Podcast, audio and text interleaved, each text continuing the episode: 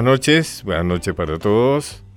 Espero que la estemos, que estén pasando bien y que la sigan pasando bien con nuestro programa. Digo nuestro porque siempre me pasa cosas muy agradables en la calle cuando se me acerca gente que, que escucha este programa.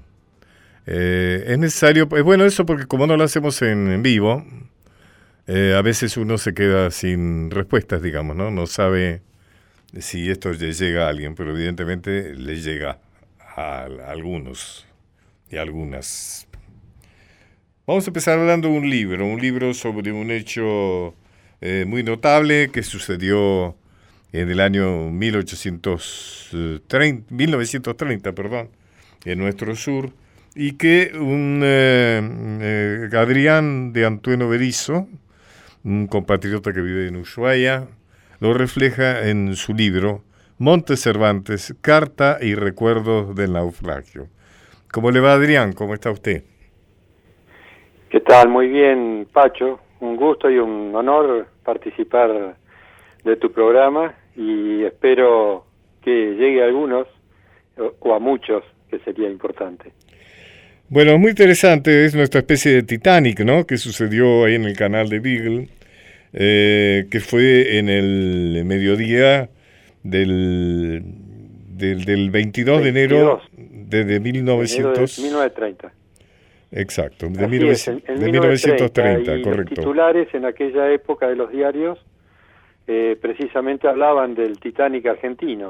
Ah, sí. Este, así es, sí, sí, sí. Eh, en calle entre, este en calle entre islotes, ¿no? De Les Éclaireurs, Lucien Francis. Les. Eh, a, poca, a, pocas, a, pocas millas del puerto. Chocó una piedra y le hizo un rumbo muy importante y bueno, rápidamente comenzó a escorarse el barco con 1.200 pasajeros a bordo y aprovechando la deriva el capitán que era bueno muy práctico en todas estas este, acciones navales eh, lo llevó aprovechando el viento y la corriente hacia el faro de Seclerer, que está, hay una isla donde está el faro, donde lo embicó eh, finalmente. Mientras tanto, iban desembarcando. Claro, lo notable habla de una habla de una gran organización porque se pudo rescatar a todos, ¿no? Los pasajeros antes de que se fuera al fondo del mar, ¿no? Sí, sí, sí. Realmente una, decir algo yo trato de, destacar o por lo menos de poner de relieve este, la, no solo la sensación sino el testimonio de todos los náufragos de que fue un hecho así eh, casi milagroso porque en las frías aguas del canal Bigle que no llegan a los 4 grados claro. 1200 pasajeros que a nadie le haya ocurrido nada realmente un poco alguna mano sobrenatural debe haber operado sobre este accidente. Eh, evidentemente en una temperatura donde el cuerpo humano no, no, no aguanta, ¿no es cierto? De, una muerte bastante rápida. Sí, no resiste el cuerpo, este, se da una vasoconstricción súbita, es decir, el, eh, en menos de un minuto eh, la persona pierde el conocimiento menos de un porque el corazón no puede no puede bombear toda la sangre que el frío exterior le envía hacia el corazón. Así que eh, que nadie se haya caído nadie le haya ocurrido nada eh, es interesante llamativo aún hoy. usted señala en su libro también gestos solidarios no acciones solidarias. Absolutamente sí sí la, la la ciudad de Ushuaia, que en ese momento era una pequeña aldea, eh, tuvo que recibir a 1.200 personas cuando en Ushuaia había 800 nada más de una población que el 50% era carcelaria, es decir, entre presos y guardiacárceles. Así que habría unas 200, 400 personas, pero no más de 100, 150 familias, que tenían que recibir eh, este, bueno, a todos estos náufragos que felizmente habían llegado hasta la costa de Ushuaia, eh, a salvo todos, eh, bueno, hasta que los vinieran a recoger nuevamente y llevarlos hasta Buenos Aires, cosa que llevó más o menos una semana. En ese tiempo en Ushuaia hubo que darles de comer, abrigo, porque perdieron todas sus pertenencias, Así que se los alojó en el Banco Nación, en la iglesia, también algunos en el presidio y en las casas de familia que podían recibirlos. El capitán es un señor Dreyer, ¿no es cierto? Exacto, el capitán Dreyer... Que muere, eh, que muere, ¿no? Muere, muere arriba del barco, ¿no? Él regresa, en realidad todos llegan a Ushuaia y están ese primer día, inclusive el capitán Dreyer, que pide volver a, a su barco a buscar alguna documentación, esto medio un poco como una coartada, él ya aparentemente tenía pensado hundirse con su barco finalmente, que todavía estaba embicado, pero estaba en posición normal. Así que él al día siguiente regresa al barco, lo llevan en una lancha y el barco da vuelta a campana y él fallece ahí. Pero bueno, eh, si no apareció nunca más. Pero con el tiempo, hace unos eh, pocos años, es decir, a los 80 años del naufragio, se descubrió, en fin, que él había estado en el barco y que finalmente se había suicidado con su arma.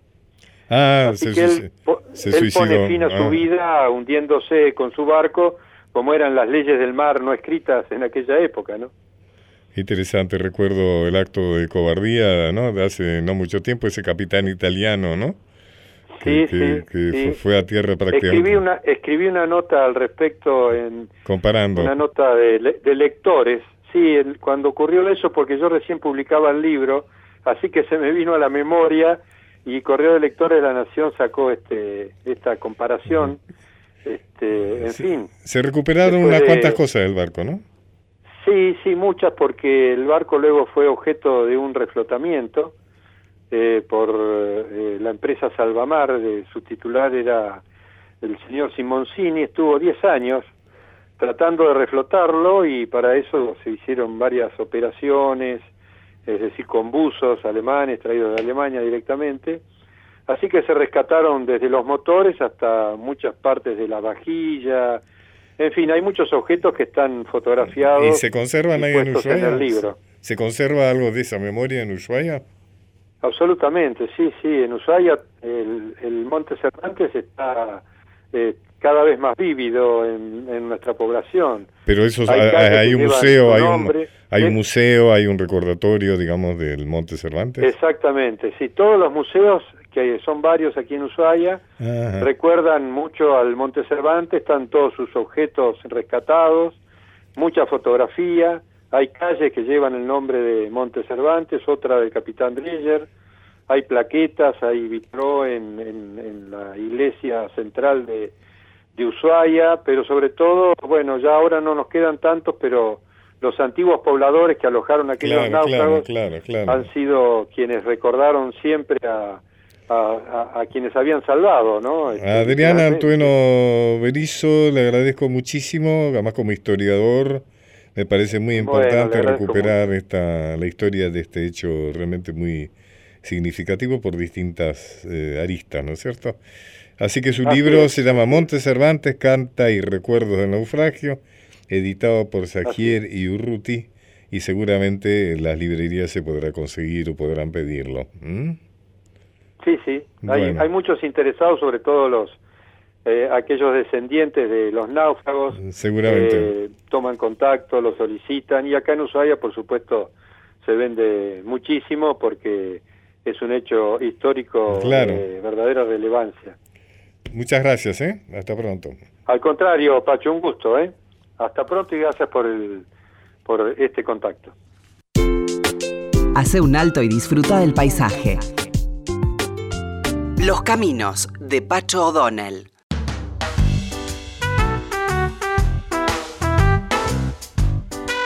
Un texto para pensar.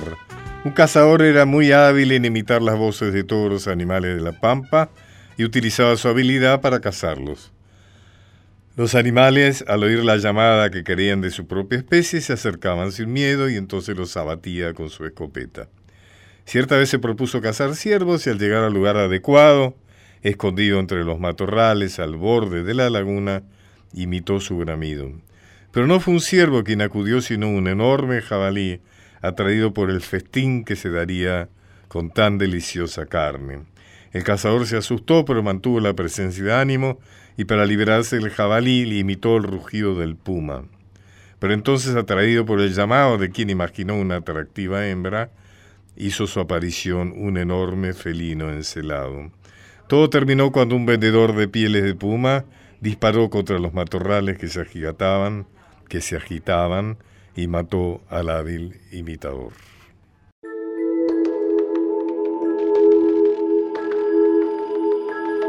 Transitando por, Transitando por nuestra historia. Los caminos de Pacho O'Donnell.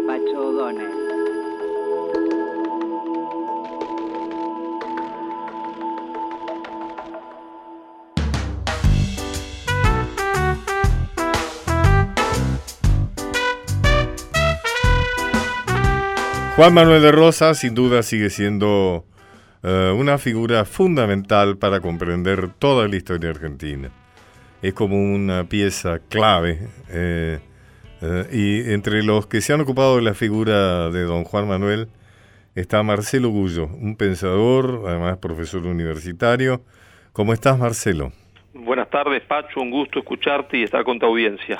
Hace, hace un tiempito, hace pocos días, leí un artículo tuyo sobre Rosas que me interesó mucho. Entonces me tenía, quería preguntarte, eh, ¿quién fue Rosas? ¿Cuál fue la importancia de Rosas para vos? Bueno, Rosas fue un hombre que traicionó a su clase. Fue un hombre que eh, había sido educado para estar al servicio de los que mandan en Argentina. Y este hombre, con una enorme sensibilidad popular, se puso al servicio de los más necesitados, de los más pobres de la Argentina, se dio cuenta que los paisanos de la Argentina necesitaban otro proyecto político, que no era el proyecto político liberal, que después sería llamado unitario, que había iniciado en 1810 con la figura cumbre de Moreno, y entonces en su primer gobierno hizo lo único que podía hacer, que era poner orden en un inmenso desorden que es el que habían creado justamente los liberales unitarios. Recuerdo que vos dijiste alguna vez, eh, a ver si estoy adjudicándote bien, Viste que la Revolución de Mayo fracasó el 25 de mayo de la noche. Claro, eh, fracasa porque ese mismo día, ¿no es cierto?, la Junta, eh, a excepción de Belgrano, le ofrece a Gran Bretaña el libre comercio. Es decir, era ofrecerle a Gran Bretaña no dejar de ser perro, sino cambiar de collar. Pasábamos del collar español al collar invisible británico, porque eso iba a inhibir nuestro futuro desarrollo económico. Y Rosa es el hombre que cambia eso. Después de 25 años, una aplicación irrestricta de libre comercio, Rosas, imitando lo que estaba haciendo Estados Unidos, eh, que llevaba ese camino a partir de Washington, no nos olvidemos nunca de eso, impone con la ley de aduanas un proyecto político económico que favorecía la producción argentina, la producción industrial argentina.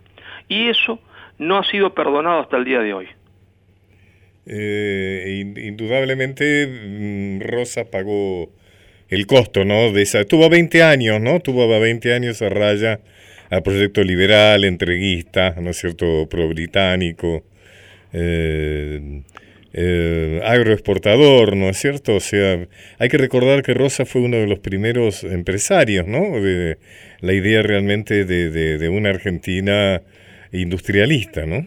el gran empresario, ¿no es cierto? El gran empresario con los saladeros, con la carne, es decir, la posibilidad real de construir una burguesía nacional, una burguesía con los pies en la tierra, una burguesía que tuviese sus patas enterradas en la pampa y su vista puesta en el horizonte de la pampa y no su vista puesta en el mar en París y en Londres, ¿no es cierto? Soñando con estar en Europa y no vivir en América. Rosa era un hombre que amaba profundamente esta tierra, es decir, es el amor a esta tierra y el amor al gauchaje lo que lo lleva a él a tomar una defensa de los más necesitados, una defensa de la patria, a hacerse un gran patriota cuando en realidad su destino era otro, ¿no? Su destino era compartir eh, el destino que tenía esa oligarquía argentina, que nada pensaba en su pueblo, que pensaba solamente en su fructuar de esa alianza con Gran Bretaña para mantener una población patas al suelo, ¿no?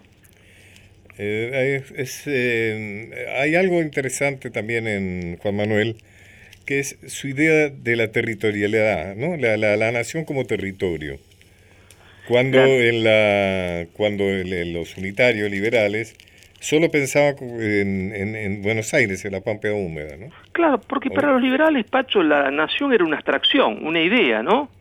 Eh, no era el pueblo y la tierra, era una idea. Y entonces como era una idea, esa idea eh, valía todo y entonces se había que entregar la banda oriental de Uruguay como se la entregaron a Portugal mm. Eh, eh, y se había que decirle a Bolívar no, nosotros no nos interesa el Alto Perú y se había que decir, se entiende, lo que le conviene a Argentina es retrotraerse sobre sí mismo como hace Rivadavia si había que perder toda la provincia no importaba porque lo importante era la idea Así seguimos, ¿no? Realmente nada de eso ha caducado.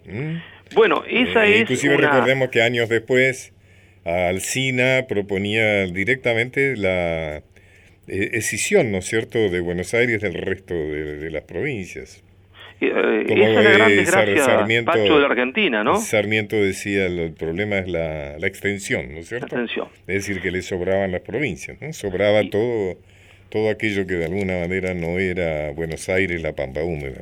Vos fíjate, Pacho, que Rosa en su ley de aduana tiene un apartado que es fantástico hasta el día de hoy, vigente hasta el día de hoy, porque Rosa pone impuesto a la entrada de productos extranjeros, pero no pone impuesto a la entrada de productos ni chilenos, ni de la banda oriental, ni de Bolivia, ni del Paraguay.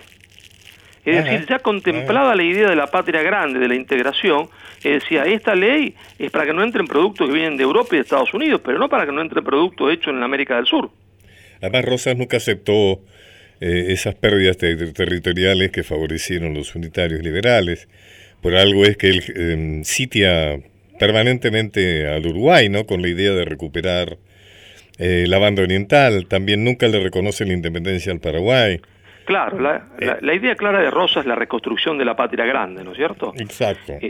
Pero en esa reconstrucción, Rosas siempre operó con la misma idea, que eran los pueblos los que tenían que unirse, lo que querían, tenían que querer esta confederación, sin imposición del más grande sobre el más pequeño. Eh, vos fijate que cuando eh, el mariscal de Andrés de Santa Cruz, en un error gravísimo, pobre mariscal, se le ocurre invadir el norte de la Argentina, y los ejércitos de la confederación lo rechazan con Heredia. Eh, un gran prócer desconocido, Heredia, le debemos creo que le debemos la, la, la, persistencia de las provincias del norte, sobre todo Jujuy y Salta, a ese gran caudillo tucumano que fue Alejandro Heredia, ¿no? Sin duda. Además un hombre culto, un héroe de la, de la guerra de independencia, o sea, él, trabajó a, las órdenes de Belgrano, ¿no es cierto? En su, tal cual, en su estado mayor, en su estado mayor. Pero, no, no lo, eh, inclusive en Tucumán es poco recordado, que me disculpen muy poco, poco como todos nuestros grandes héroes.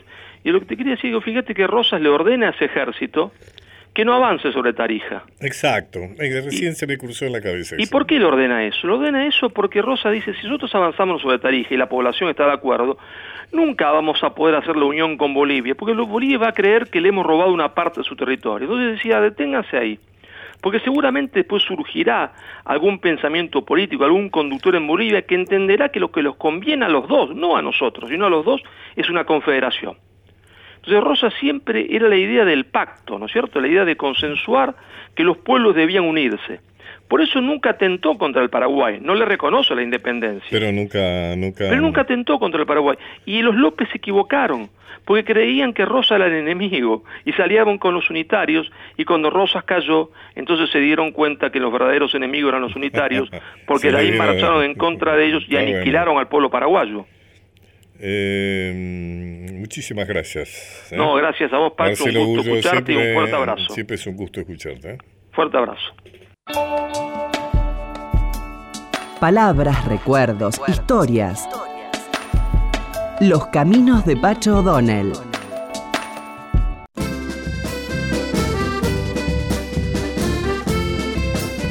Los caminos de Pacho O'Donnell.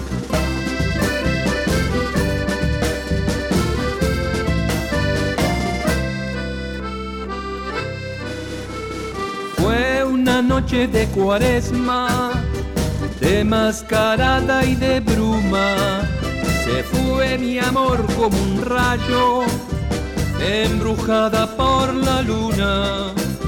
Vagué por los arrabales. La murga, claro, esto es murga. Los barrios más desiertos, mi soledad era un barco perdido buscando un puerto.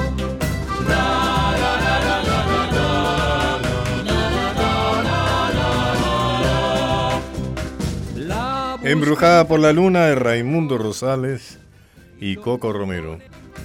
Desanduve cien galaxias, desde el cielo hasta mi palma, y persiguiendo a la luna.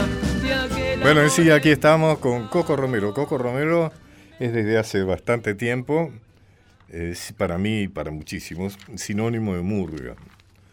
¿Cómo le va, Coco? Gracias por venir. ¿eh? No, por, favor, un placer. Un placer compartir este, esta aventura por los caminos de, del Rey Momo.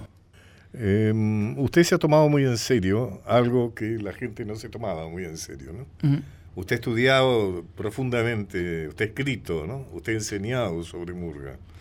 Usted ha rescatado el valor de expresión popular de la murga, ¿no? Sí, en realidad, este, digamos, lo, placentero en el fondo es que es recuperar algo que a, nadie le importó. Que nadie sí, y que, la gente más bien tendía a desvalorizarse. Exactamente, y, bueno, y para mí fue como una, mm, diríamos, como una aventura. Así, ¿no? ¿Cómo este, empezó esto? Mira, eh, eh, quizás lo emblemático de esta situación es que mm, yo de, de chico, este, salía en la murga como cualquier pibe de barrio, eh, yo en Belgrano R, salían los, los maridos de Belgrano R, estoy hablando de la década del 60, mis 12 años, 67, 68, y, y salía en la murga como una diversión barrial. Este, y esto me acompañó en una buena parte de mi vida hasta que eh, durante el periodo de la, de la dictadura eh, se, se, saca el carnaval del calendario, ¿no? Y eso a mí me llamó la atención porque me remitió a mi infancia. Yo decía, ¿cómo van a prohibir algo que era totalmente natural para los pibes de barrio, no? Y desde entonces empecé como a indagar, este, como nadie sabía, tenía información, empecé a, a hacer reportajes a hamburgueros viejos. Y así me empecé a meter en un territorio muy desconocido en lo personal. ¿Tiene un origen afro la murga argentina? No, no, no. no, La, murga es de origen español, del sur de España. Lo que sí hay un folclore muy claro eh, cuando llega la murga, diríamos, de Europa, que es la negritud en la calle, el tango prostibulario este, en las orillas de la ciudad y el circo criollo como expresión del pueblo. Entonces, cuando cae la murga, hay, digamos, está ese, ese tuco en la construcción, por lo tanto, es una murga este, que ya va a estar presente con Pepino el 88 entrando en la segunda parte y con, y con Villoldo, que me parece un personaje muy importante de nuestra cultura y de nuestro carnaval.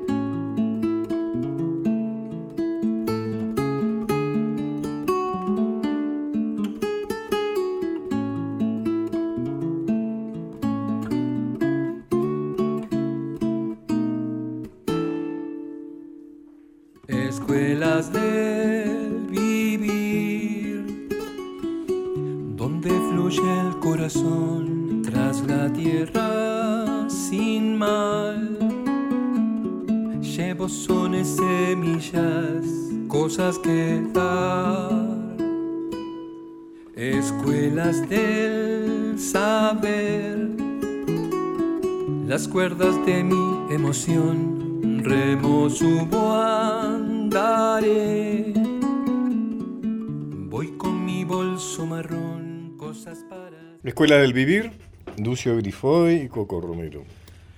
Eh, usted acaba de sacar un disco, o ha salido un disco suyo que se llama Cartas de Momo. Exactamente, sí. Carta de Momo. Y en realidad este, esta idea de jugar con la ambigüedad de la carta que uno, que uno recibe y de, y de la carta como juego también, ¿no? Es, un poco está presente en la estética del disco. Este, el juego este, y la carta y, como esa mensajería que yo sentí que este, muchísima gente ligada a este fenómeno de la murga y del carnaval me fue transmitiendo durante tantísimo tiempo, ¿no? Ah, vamos a seguir escuchando, ¿le parece bien? Sí, ¿cómo no? Eh, saca corcho. Vamos, saca corcho. Es una canción de entrada tradicional del carnaval porteño. Bueno, señores, la murga ya llegó traen el bombo nuevo ritmo colosal. Para poder brindarle a todos estos días las alegrías del carnaval y hoy que estamos aquí queremos demostrar que el movimiento nadie nos podrá igualar.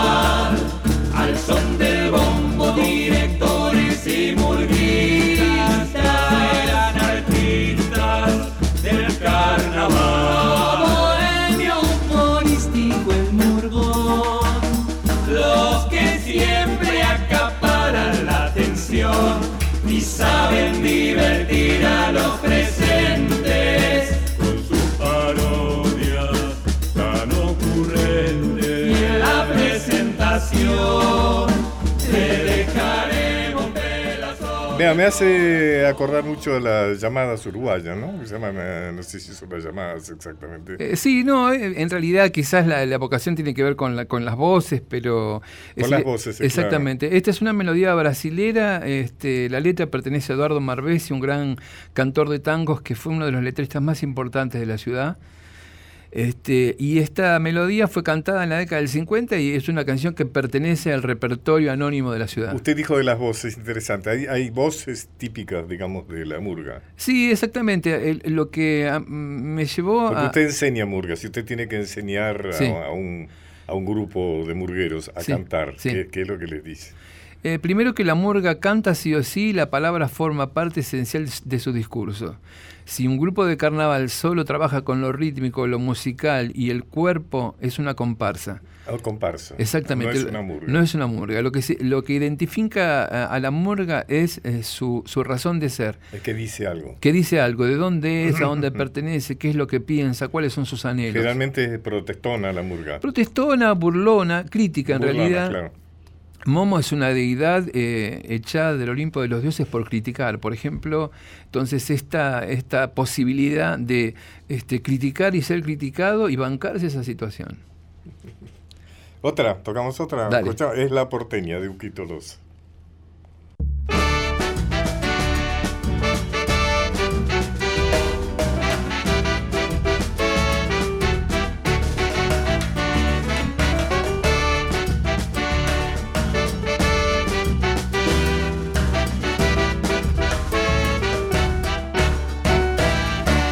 Es la porteña la murga linda de mis amores, con sus canciones y sus colores por la ciudad.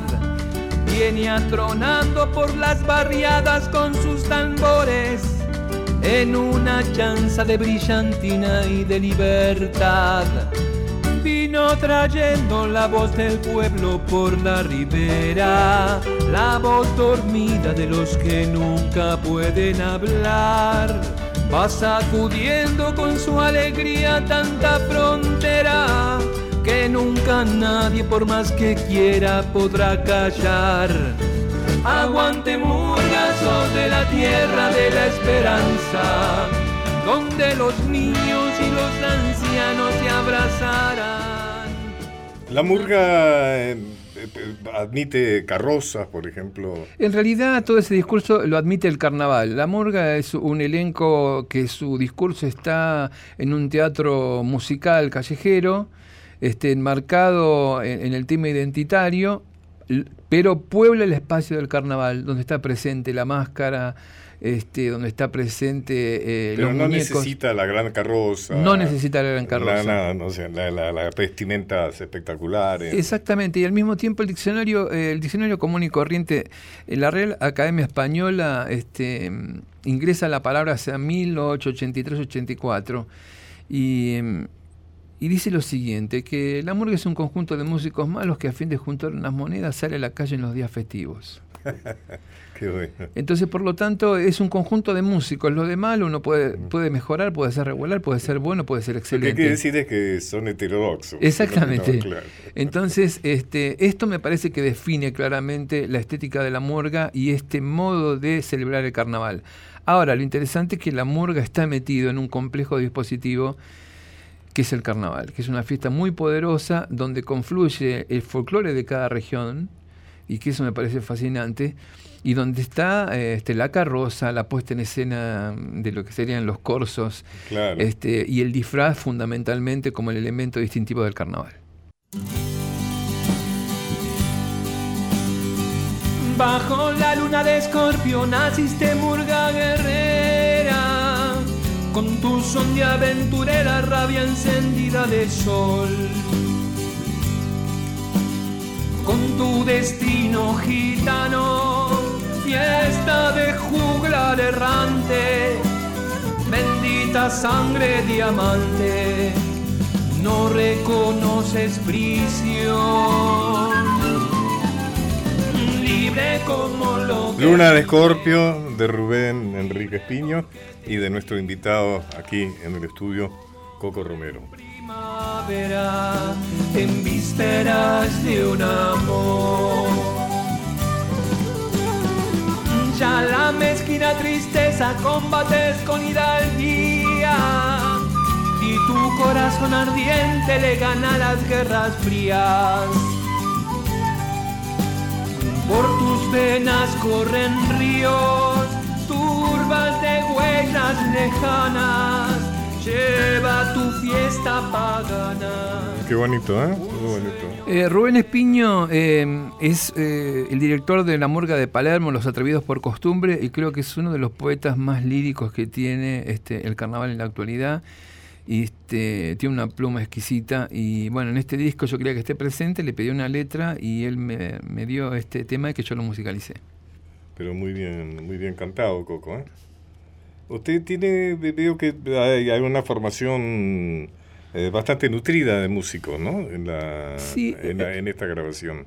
Sí, en realidad casi vuelvo a... Pacho, a mí lo que más me gusta es hacer música.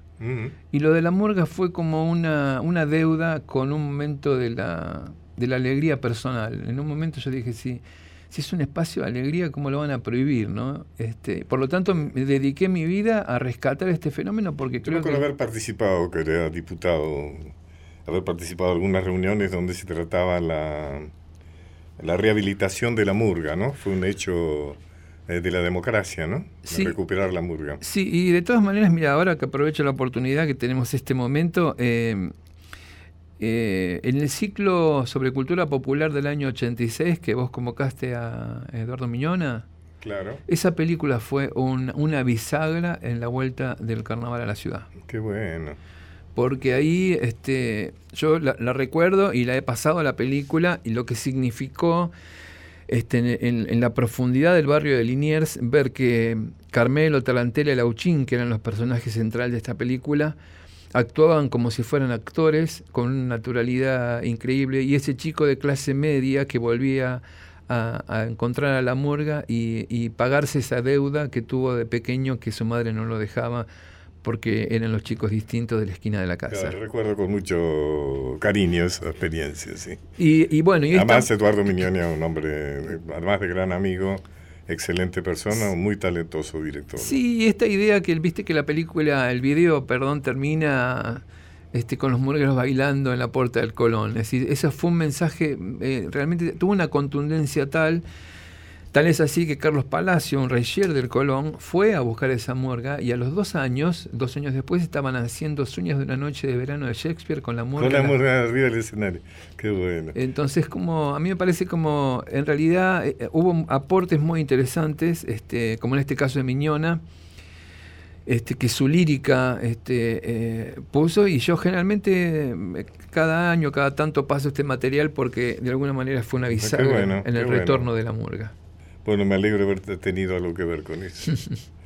Bueno, Coco, muchas gracias. No, por favor. En todo caso, cuando llegue el carnaval, avísanos qué es lo que está por hacer, dónde te vas a presentar. Sí, esencialmente voy a hacer toda una movida en el Rojas. Estamos. Este... Vos dirigís el centro en la parte de Murga. Exactamente. En realidad estoy en el área de culturas populares en, en el Rojas y desde hace 27 años que todos los años le dedicamos. ¿Vos tenés una, tenés una página, algo para que la tengamos, para que la gente quiera entrar? Sí, es www.cocoromero.com.ar y allí está la discografía completa, los ocho discos. Despacito, cocoromero.com.ar. Exactamente. Todo seguido. Coco Romero seguido, con una sola L. Exactamente. Y allí están los discos y la producción y los, los libros, historietas y un poco todo el derrotero de estos Magnífico. años. Coco, muchísimas gracias. ¿eh? No, gracias Pacho. Hasta pronto.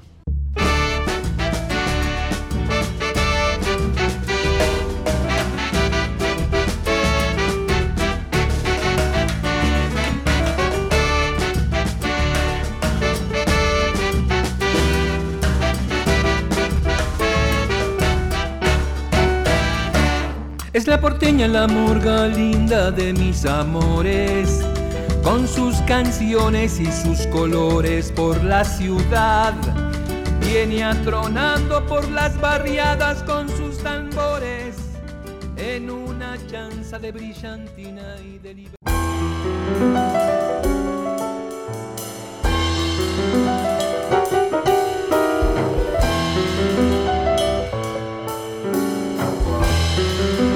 Los Caminos de Pacho O'Donnell.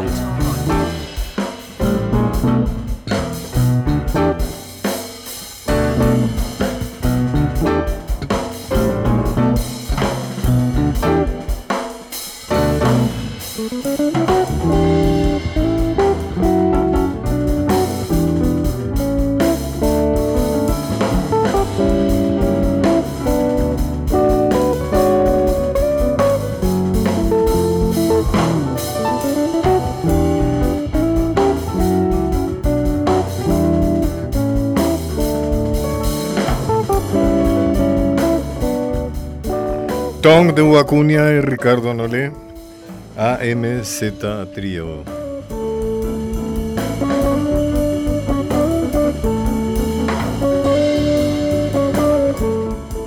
Este programa es solo posible porque cuento con la colaboración de Matías Arreceigor en la operación técnica y edición y en la producción Micaela Pola.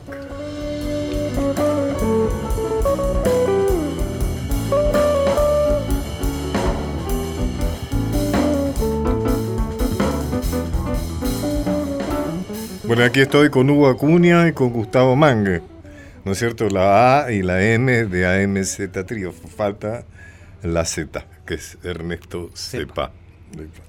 Bueno, mucho gusto de tenerlos acá. Hoy hemos tenido un programa más musical que habitual, lo cual está muy bien en estos tiempos que vienen. Eh, además, eh, vamos a tener pocos programas hacia adelante porque coincide el sábado con Navidad y con Año Nuevo. Así que nos despedimos hasta, hasta enero, ¿no es cierto? Bueno, eh, ¿qué es la MZ Trio? Bueno, buenas tardes, muchas gracias por, invitarnos, es un placer para nosotros estar acá. Eh, la MZ Trio es una agrupación instrumental, hacemos música original.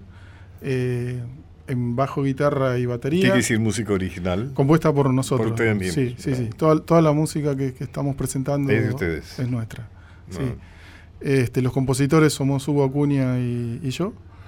Eh, y estamos. Hugo Acuña toca bajo, contrabajo, guitarra, Gustavo Mangue, guitarra. Exacto. Y el piano de recién. Y Ernesto Sepa, la batería. El piano de recién es uno de los invitados. De Ricardo Nolé. Ricardo Nolé, que fue pianista, un gran pianista. Un gran jazzista, ¿no? Bueno, lo que ustedes sonaba recién era jazz.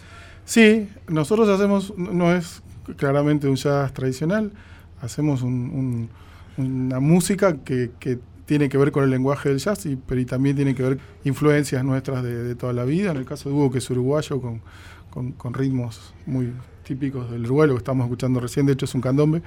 este, y en mi caso, bueno, también con el folclore argentino y, más recientemente con el jazz. El, jazz es como una especie de lengua franca que utilizamos este, para, canalizar toda esta música. Claro. Em, este, ustedes, esto viene de un, que estamos escuchando, viene un disco suyo que se llama Partida. Exacto, sí. Eh, donde participaron grandes músicos como Ricardo Nolé, que acabamos de escuchar, Dora Sarmoria, Juan Cruz Urquiza, Mariano Palavecino, etcétera. Sí, fue una... Es un disco, la verdad que ya con los invitados, me, con la música de los invitados ya está hecho. me siento muy contento. Bueno, por, algo que aceptaron, ¿no? O sea, claro. Claro, sí, pero bueno, es un honor, un placer que hayan estado. Este, en el caso de, bueno, de Nole, este, es un músico de jazz y además un, músico uruguayo que toca muy bien candombe y mm, lo, lo, convocamos por eso, porque maneja muy bien este el candombe y el jazz, los dos, los dos este, elementos. Ah, recién estuvimos hablando de la murga argentina, ¿no? Ah, mira. Y alguna relación con el candombe, con esas... Sí, el candombe tiene un origen más afro, Es afro. La murga, según me contaba Coco Romero, es más del sur de España, ¿no? sí, tal cual. Este es una como Sin embargo veíamos que había algunos puntos en común, ¿no? Sí, eh, porque bueno, en Uruguay conviven eh, la murga y el candombe en carnaval. Entonces los músicos es inevitable que se les peguen los acentos. Entonces hay una murga candombera. Hay una murga candombera. Es este... Yo he sido muy amigo de Carlos Páez Vilaró, me acuerdo. Ah, mira su pasión por el candombe. Por el candombe, por Morenada, siempre tocaba por Morenada. Claro. Yo fui a, tocar un cumpleaños de él con Morenada. Ah, sí. Vamos a escuchar el final del cielo, Gustavo Monge este, y en la trompeta otro invitado, ¿no? Juan Cruz. Juan Cruz Urquiza. Juan Cruz Urquiza.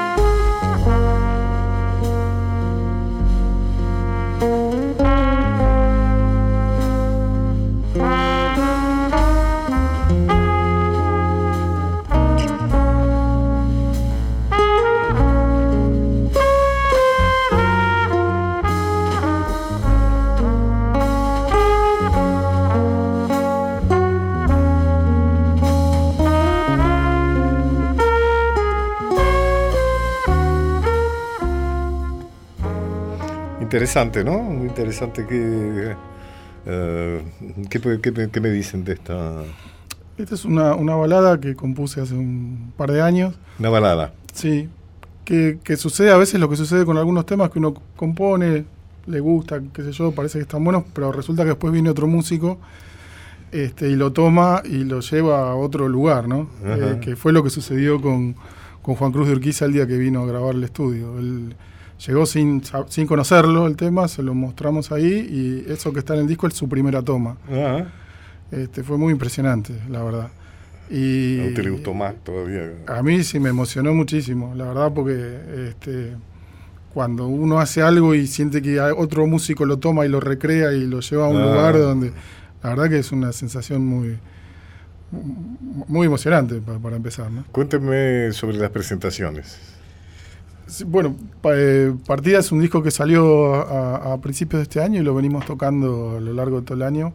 Por suerte en, muy lindos lugares de, Buenos Aires, por lo menos en los lugares por donde transita hoy en día la escena del jazz en Buenos Aires. Así que estamos contentísimos con eso. Sí. Fue presentado en julio, ¿no? Formalmente en julio, sí.